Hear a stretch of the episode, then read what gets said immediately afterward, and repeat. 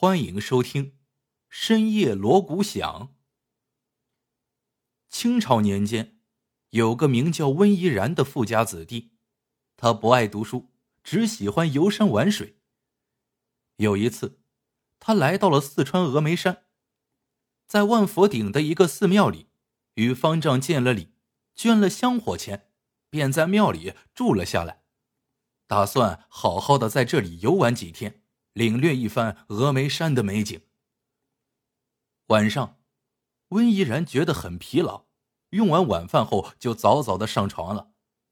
时至半夜，一阵锣鼓声将他惊醒。他侧耳一听，声音是从后山传来的，时缓时急，很有节奏，好像是在唱一台戏。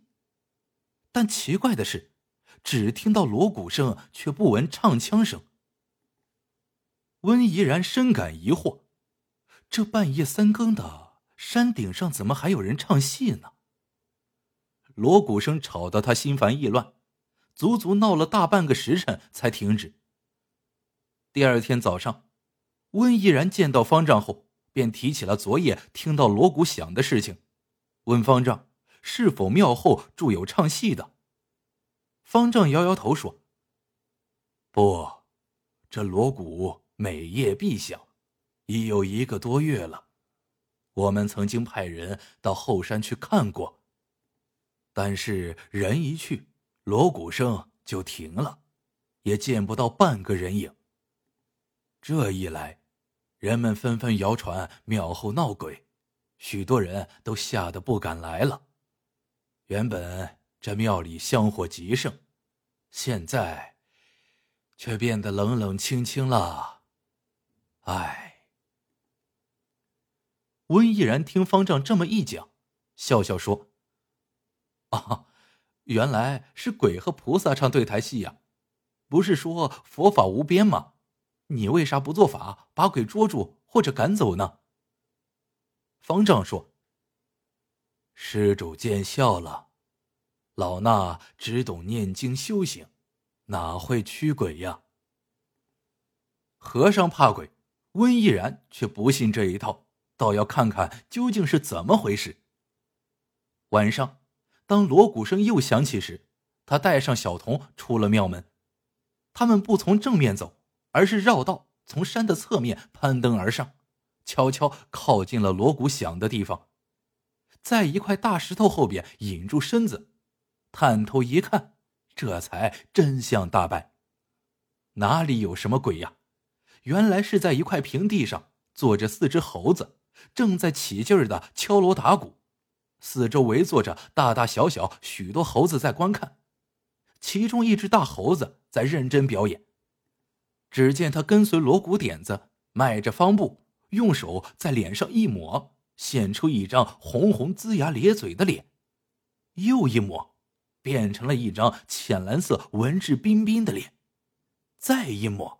又成了凶相毕露的黑脸。这一天，月色明亮，看得格外清楚。温依然知道，这是川剧中闻名遐迩的绝活——变脸。可奇怪的是，一只猴子怎么能表演的这么好呢？他正在想着，只听“啊”的一声，胆小的小童被眼前的景象吓得晕倒在地。这自然惊动了猴群，眨眼间逃得无影无踪。这一发现使得温依然非常高兴，他决定一不做二不休，不惜代价活捉猴子。第二天，他从山下请来了一些猎人，群策群力，在后山那块平地上设下圈套，单等猴子来钻。可是猴子也很鬼，一连八个晚上不出来，锣鼓也不响。直到第九天深夜，猴子终于耐不住寂寞，又集中在后山那块平地上敲起鼓、打起锣来，演开了变脸戏。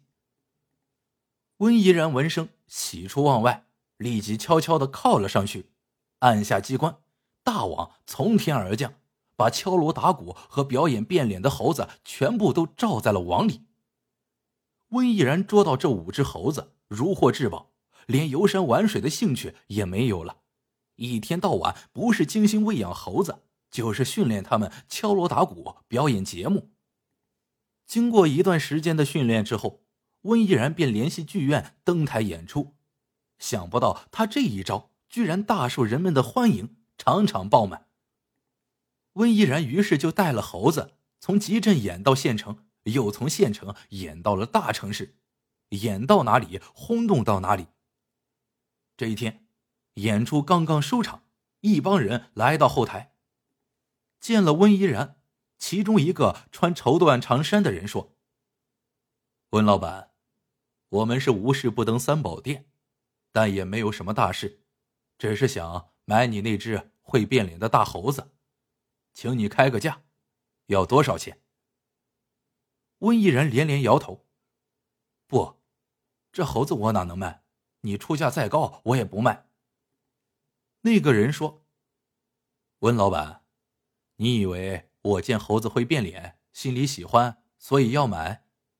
不，变脸我也会，而且比他变得好。我之所以要买，只是因为这猴子本来是我养着玩的，几年前突然不见了。我曾着人四处寻找，找了好几年也没找着，想不到他却在温老板你这里。你若不信，可看他的后脚。上面留有烙印。温依然实在不敢相信真有这样的事，急忙抱起大猴子，细细一看，果然两只后脚上都有个红疤。这可怎么办呢？他思考良久，爽快的说：“呃，既然这猴子是你的，那就应该物归原主，你带走吧，就算我送个人情，分文不收。”那个人说了声多谢，接过大猴子，骂道：“你这孽畜，看你往哪里逃！”说着，举起大猴子就向墙上狠狠的砸去，大猴子当场脑浆迸裂，一命呜呼了。那个人又向温依然拱拱手，说声告辞，便带领着一帮人扬长而去。温依然抱起猴子，伤心的大哭了一场。事后他才知道，那个打死大猴子的人是个川剧名角，他的绝技就是变脸。这变脸是他父亲独创，后来传给了他，是绝对保密的看家本领，绝不外传。练艺时都得把门关上，不准他人观看。哪想这个刻意保守的秘密，却被他心爱的猴子偷学了去。猴子学会了变脸。就急不可耐的当着主人的面表演开了。主人看了很生气，将猴子一顿痛打。猴子一气之下，便偷了三张面具逃走了。从那以后，猴子就不见了踪影。谁知道今天不期而遇，竟在同一个城市里和他原来的主人演开了对台戏。而且这猴子的变脸具有很大的影响力，一下子就把他原来的主人。那个靠变脸绝技起家的川剧名角打得落花流水，惨不忍睹。这个川剧名家哪里咽得下这口气？于是就带上了一帮人上门要猴子，并把他当场砸死，既出了气，也消除了后患。为这个事儿，温依然懊丧了好多天。这一天，他来到大猴子的坟前，跪下说。你本来在峨眉山上自娱自乐，何等的快乐自在！我真不该把你捉下山来，更不该让你上台表演。早知是这样的结局，我怎么也不会把你让出去。我做了一件傻事，把你害死了。后来，他把另外那四只猴子放回山中，并说道：“去吧，今后。”好自为之，人心叵测，千万小心。